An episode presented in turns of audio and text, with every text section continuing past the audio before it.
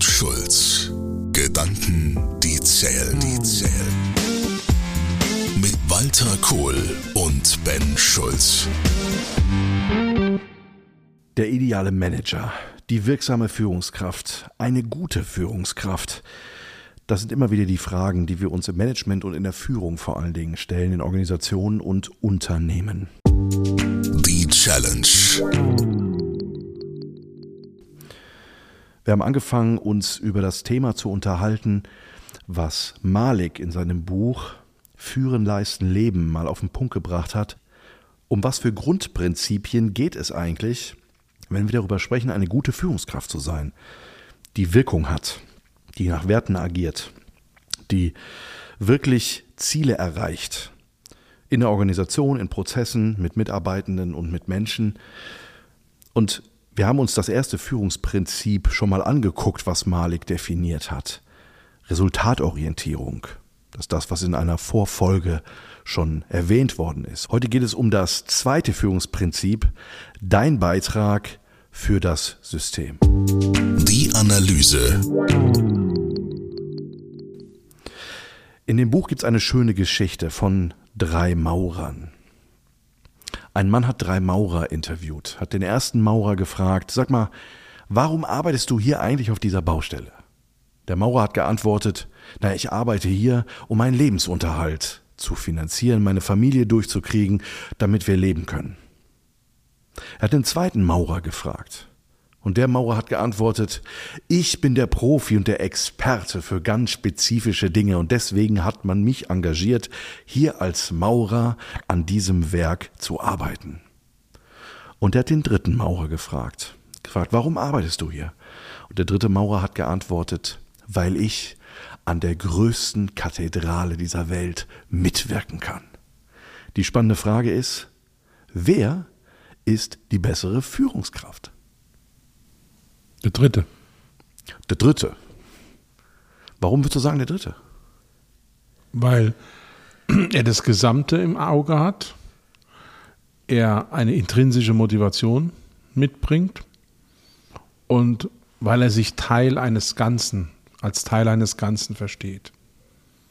Deshalb ist für mich der dritte der wichtige. Der erste, der völlig berechtigt sagt, ich will meine Familie ernähren, hat die Gefahr, dass er ein reiner Bewohner ist. Es gab mal eine äh, Umfrage von der Telekom und intern, und das haben sie auch noch veröffentlicht, das fand ich sehr spannend, dass 80 Prozent der Telekom-Mitarbeiter genau diesem Typ 1 entsprechen. Ich komme um 8, gehe um 5 oder wie auch immer und habe meine Ruhe. Und das ist genau ein Führungsversagen. Damit ist auch der Beitrag für das System nicht geklärt, weil Menschen, die diese Einstellung zu ihrem Job haben, haben ja keine Einstellung zum Ergebnis im Sinne von, die Firma wird besser, die Firma lebt, die Firma hat Zukunft, sondern die Einstellung ist, kriege ich das mir vereinbarte zustehende Gehalt am Ende des Monats. Es gibt so eine neue Trendbewegung, dieses Thema Quiet Quitting. Mhm. Ähm, das hieß früher innere Kündigung. Ja, so, also so neu ist das jetzt nicht. Ne? Ja, ich sag mal, dieser Trend geht es aber viel mehr um dieses Thema von nicht nur innere Kündigung, sondern nur Arbeit nach Vorschrift zu machen. Also dieses, ich tue nur das, was wirklich auch in meinem Arbeitsvertrag und was in meinem, äh, was von mir gefordert wird. Ja? Mhm. Ähm, und das ist ja so eine, ja schon so eine Trendbewegung auch, ähm, äh, die man mitkriegt, auch bei Mitarbeitenden. Also wenn es um so Fragen geht wie, äh, ob das Extrameile ist oder andere Dinge, ne, dass man sehr oft natürlich auch sagt, sorry, das ist nicht vereinbart oder das steht nicht in meinem Aufgabenbereich, jetzt die Pakete in die Etage mit höher zu nehmen oder so. Ähm, dieses Thema von dem Beitrag leisten fürs ganze System hat ja etwas, was sich ja eigentlich jede Führungskraft und vor allen Dingen auch jeder Unternehmer von seinen Führungskräften eigentlich wünscht. Das ist dieses ganzheitliche Denken und vor allen Dingen, was viele Unternehmer ja auch sagen, was man manchmal hört, wenn sie so jammern, naja, unternehmerisches Denken wäre ausnahmsweise mal erlaubt. So, ne? Also dieses unternehmerisch Handeln, Führungskräfte dahin zu bewegen, äh, ist dieses, das diesen Beitrag zum System, hat das nicht genau mit der Thematik zu tun, wenn ich das im Blick habe, dass ich eigentlich auch unternehmerisch handle, obwohl mir vielleicht der Laden gar nicht gehört? Ich würde einen Schritt vorher anfangen.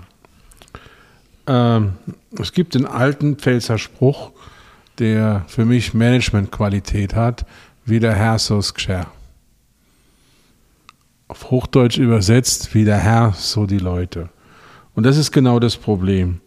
Wenn ich Engagement und Kümmern, darum geht es ja letztlich, einen Blick für die Situation haben, zu haben, vorlebe, dann kann ich das auch von meinen Leuten erwarten. Und wenn ich es nicht erwarte und nicht einfordere, bin ich selber schuld. Ich habe mal für einen aus meiner Sicht sehr, sehr tollen Unternehmer gearbeitet. Für den Dr. Reinfried Pohl, der aus dem Nichts ein Milliardenunternehmen, die deutsche Vermögensberatung, hochgezogen hat. Und ich erinnere mich an eine Szene. Wir standen unten im Eingangsbereich vor den Aufzügen. Und dann kam der Dr. Pohl rein und alle verbeugten sich. Guten Morgen, Herr Doktor, und, und, und.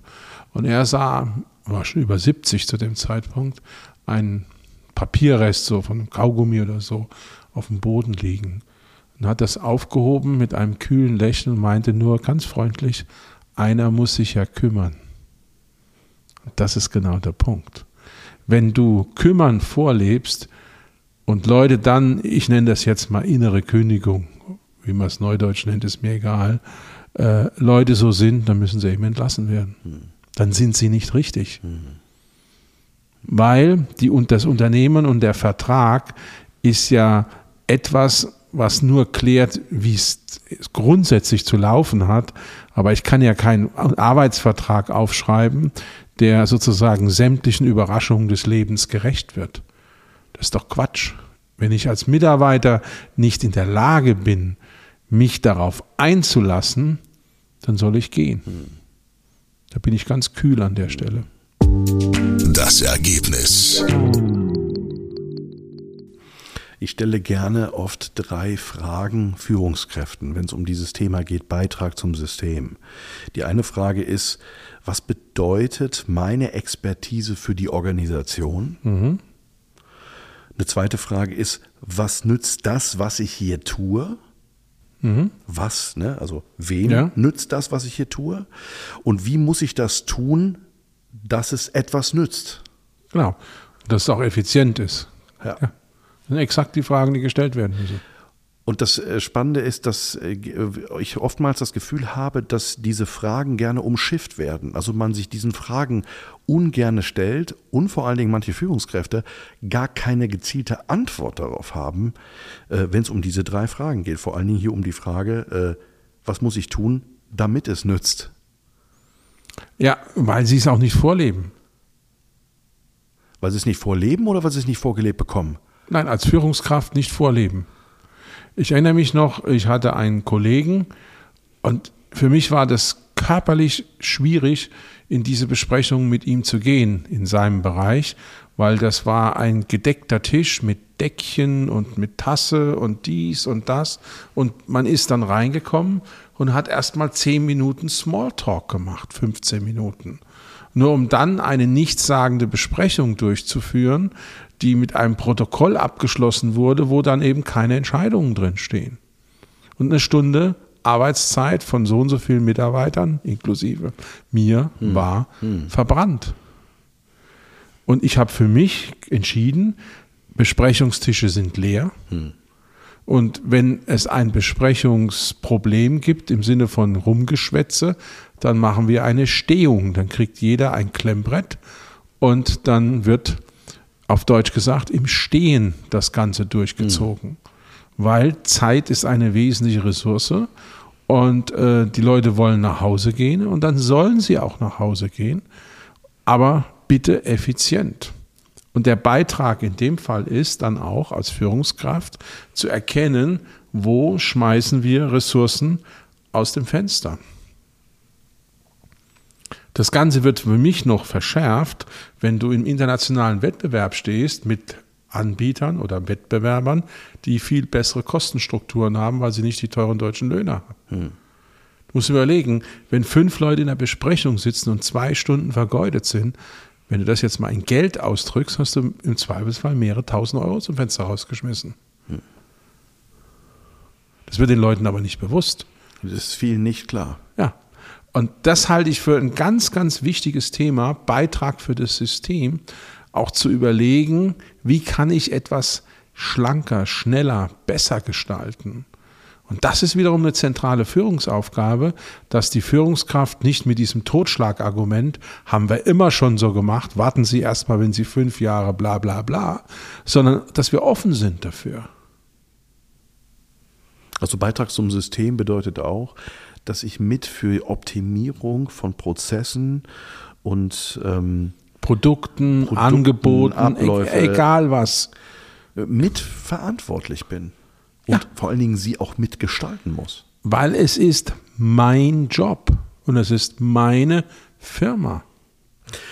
Da kommen wir zu einer richtig coolen Frage. Wenn du eine Führungskraft oder einen Manager folgende Frage stellst, was tun sie in der Firma? Mhm. Ist im Regelfall die Antwort, dass man eine Auflistung kommt von, für was bin ich verantwortlich, welche Budgets habe mhm. ich, etc. pp. und und und. Und dann sage ich immer, ja, Moment mal, äh, worin besteht Ihr Beitrag? Also was tun Sie in der Firma? Das ist wieder genau dieses Thema von, wir sind auf den Beitrag gar nicht orientiert, sondern wir sind ganz stark auf die Funktion von die dem, Jobbeschreibung. auf die Jobbeschreibung. Ne? Und die brutale Frage hier ist, wieso stehe ich eigentlich auf der Lohnliste dieser Firma? Exakt.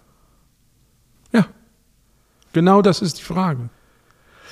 Ähm, ich habe da mal einen Führungskreis fast eine Stunde lang auf dieser Frage rumschmoren lassen. Die Leute haben erst gedacht, ich würde sie verarschen bei der Frage. Hm. Ähm, ben, hast du die Frage ernst gemeint? Also wie, wie, wie soll man die Frage denn beantworten? Hm. Und dann sage ich, wenn du als Führungskraft diese Frage nicht beantworten kannst, warum du bei der Firma, die dich angestellt hat, als Führungskraft, als Manager auf der Lohnliste stehst, sie nicht beantworten kannst, müsste ich deinem Chef raten, dich sofort rauszuschmeißen. Richtig. Die haben mich alle angeguckt wie ein Auto, wie als wenn ich ein Alien wäre. Hm. Und ich mir die Frage gestellt habe, mal Leute, was glaubt ihr denn eigentlich? Hm? Also ist das völlig, also wirklich, das, ich, ich war total entsetzt, ähm, äh, dass auf diese Frage, die sich so schwer tun und wenn du dann mal so Führungskräfte und gestandene Manager mal eine Stunde mit dieser Frage schwanger gehen lässt und du schon siehst, wie denen der Schweißperlen auf der Stirn Ja, ja das ist, das ist ganz klar. Aber ich habe eine ähnliche Situation bei einem Kundengespräch erlebt. Wir waren bei einem großen deutschen Automobilzulieferer mit unseren Technikern, also den eigenen Technikern und den Technikern unserer koreanischen Lieferanten. Und ich bin der einzige Nicht-Techniker im Raum gewesen. Mir gegenüber saßen Leiter Produktion, Leiter Qualität, Leiter, also uns gegenüber, Leiter Einkauf, alles Techniker. Okay. Und dann ging es hin und her und Angebot und dies und das. Dann guckt mich der Einkaufsleiter an und sagt, Herr Kohl, warum gibt Sie es in diesem Raum? Sie haben ja von der Technik keine Ahnung. Das ist genau die Frage. Welchen Beitrag leistest du? Mhm. War Totenstille und gerade auch die koreanischen Partner fanden das wenig lustig, weil das ja für sie auch ein Stück weit zumindest mal der Versuch eines Gesichtsverlustes meinerseits war also kulturell gesehen. dann habe ich da gesessen, habe ich mir das überlegt als Antwort und gesagt, da haben Sie irgendwo recht. Ich bin, was die Technik angeht, sicherlich überflüssig heute. Ich glaube aber, dass ich einen Beitrag leiste, weil ich habe es geschafft, diese ganzen Leute, die jetzt hier auf dieser Seite des Tisches sitzen, bei mir zusammenzuführen. Wir haben es geschafft, auch dank meiner Aktivitäten, hier ein qualifiziertes Angebot abzugeben. Die Leute sind hier, weil sie mich als deutsch-koreanischen Brückenbauer im Zusammenhang mit meiner Frau brauchen. Und ich bin derjenige, der kulturell mit ihnen die Verträge und die Preise machen kann. Und deshalb braucht es mich. Aber ich bin auch nur in dieser Rolle. Und deshalb habe ich totales Vertrauen in unsere Techniker. Und wenn die sagen, es muss so sein, dann ist das so. Und das ist auch eine Qualifikation von mir, dass wir die richtigen Techniker hier im Raum haben. Bumm. Das war für mich ein ganz wichtiger Moment, auch in der Findung, dass jemand, der ja von der Ausbildung und von der persönlichen Situation her gar kein Techniker ist, in einem Automobilzulieferer-Kontext eine Berechtigung, Schrägstrich, einen Beitrag hat. Deshalb das, das klingt bei mir ziemlich tief rein, diese Diskussion. Hm. Hast du manchmal das Gefühl, dass Menschen, Führungskräfte, Manager oftmals keine Motivation haben, einen Beitrag leisten zu wollen? Nein, ich glaube, es ist eher anders. Ich kenne viele Manager, die eigentlich nur noch hoffen, irgendwie den Punkt zu erreichen der wirtschaftlichen Freiheit und oder der Pensionierung. Und die genau wissen, dass sie keinen Beitrag mehr leisten können und die eigentlich, sagen wir mal, sich durchschlängeln. Das ist auch genau das Problem. Gibt es da eine Lösung für? Es ist sehr schwer, es ist individuell, weil natürlich man auch jemanden einfach nicht auf den Anführungszeichen Müllhaufen werfen darf. Ähm, und dann werden auch viele Schattengefechte gefochten. Es wird Innenpolitik gemacht, dies und das. Ich habe am Schluss in meinem letzten Managementjob 70 Prozent meiner Zeit mit Innenpolitik verbracht. Aber glaubst du nicht, dass wenn Manager, die, ich sage es mal vorsichtig, in die Jahre gekommen sind, dass das auch ein Zeichen von Größe und auch Demut ist und Weisheit zu wissen, dass man auch bestimmte Funktionen und Positionen auch an die nachfolgende Generation und an die nächsten äh, auch weitergibt und in mal eine Reihe zurück und vielleicht auch zwei Reihen zurücktritt. Meinst du, das ist, ist das so ja, verhaftet? Das, nein, es ist auch menschlich sehr schwer. Die Leute haben einen Status erarbeitet. Das fängt ja bei so Kleinigkeiten an ich habe das bei uns in der Nachbarschaft gesehen, hat jemand sich zurückgezogen, der fährt dann ein anderes Auto. Mir persönlich ist es wurscht egal, was einer für ein Auto fährt, aber für viele Leute ist das ein Kriterium. Hm. Ja? Oder äh, viele definieren ja auch ihre innere Wertschätzung über das, was auf ihrer Visitenkarte steht. Hm. Also das ist, das kann man nicht pauschalisieren. Ich bin auch der Meinung, dass wir äh, gerade auch Stichwort Demografie mit älteren Führungskräften anders umgehen sollten. Äh, ich kann mir zum Beispiel durchaus vorstellen, dass man ältere Führungskräfte aus einer Funktion herausnimmt, sie aber auch dann einsetzt als Mediatoren, weil sie eben auch viel Lebenserfahrung haben. Oder in Form eines Aufsichtsrats oder in sowas. Ne? Ja, also Beirats, wie ja, auch ja, genau. immer. Ähm, da gibt es die unterschiedlichsten hm. Modelle. Äh, es muss halt so sein, dass niemand das Gesicht verliert. Das mhm. ist ganz wichtig. Und äh, wenn ich jetzt zum Beispiel mich angucke, ich werde jetzt bald 60 Jahre alt, wäre ich noch Führungskraft in einem Unternehmen, hätte ich ja bleiben können, wäre ich vielleicht heute im Vorstand oder wo. Ich glaube, dass ich mit Themen wie Digitalisierung komplett überfordert wäre. Aber ich würde natürlich versuchen, meinen Vertrag zu erfüllen und nicht sozusagen in der Zielgeraden abgeschossen zu werden. Also dieses, ähm, man sagt ja oft gern, die, die Jüngeren sind eher hungriger als wie vielleicht auch die älteren Manager, äh, obwohl ich auch einige äh, äh Manager kenne, so alteingesessene, die wirklich auch, wo man das Gefühl hat, die sind auch richtig hungrig, also die wollen auch richtig was bewegen. Mhm. Ähm, aber du hast schon vollkommen recht. Wir haben eigentlich in unseren Organisationen kein sauberes Konzept für diese Generationen, ähm, was es bedeuten kann und wie man vorgeht, dass sie auch noch vor allen Dingen einen, die Möglichkeit haben, auch das Gefühl zu haben, dass sie mit dem, und sie bringen ja eine Menge Know-how und Wissen und und und mit, ja. dass sie damit noch einen Beitrag leisten können, auch. Äh Aber in einer anderen Form, vielleicht auch im Sinne von einem internen Kompetenzzentrum, ja. äh, wo Leute eingearbeitet werden können. Ich sehe das, ich bin jetzt bei Startups beteiligt. Ja, diese Startups sind jetzt keine großen Organisationen, aber es sind junge Leute. Und was ist mein Beitrag? Mein Beitrag ist nicht, irgendwelche digitalen Superlösungen zu machen. Nein, ich komme im Bleistift und DIN A4-Block, die lachen immer. Mhm. Aber manchmal ist es ganz gut, wenn man was skizziert und wenn man was am Flipchart entwirft und dann auch wieder wegschmeißen kann, rechts und links und vorwärts und rückwärts geknetet hat und auch mit einer Perspektive betrachtet, die eben auf 30 oder wie viele Jahre Berufspraxis zurückbringen. Und das, dieses, dieses 0-1, entweder bin ich Führungskraft oder ich bin keine Führungskraft. Vielleicht gibt es ja noch was in der Mitte. Hm. Und äh, es gibt ja bei gerade Naturvölkern zum Beispiel dieses Council of Elders, dieser hm. Ältestenrat. Hm. Also ich finde, wir sollten da schon äh, unser Denken aufbrechen, weil wir leben in einer Zeit, in der ja auch der Beitrag viel facettenreicher geworden ist. Früher war es Standardproduktion, heute kommen wir auf Lot Size 1, wir kommen auf Industrie 4.0, wir kommen in der Globalisierung auf so viele Herausforderungen. Und wenn ich mir überlege, was hat sich seit meinem ersten Arbeitstag, das war im Juli 1990, bis heute verändert, das ist irre. Ist eigentlich alles anders geworden. Schulz. Gedanken, die zählen, zählen. Mit Walter Kohl und Ben Schulz. Weitere Informationen im Internet unter kohlundschulz.de.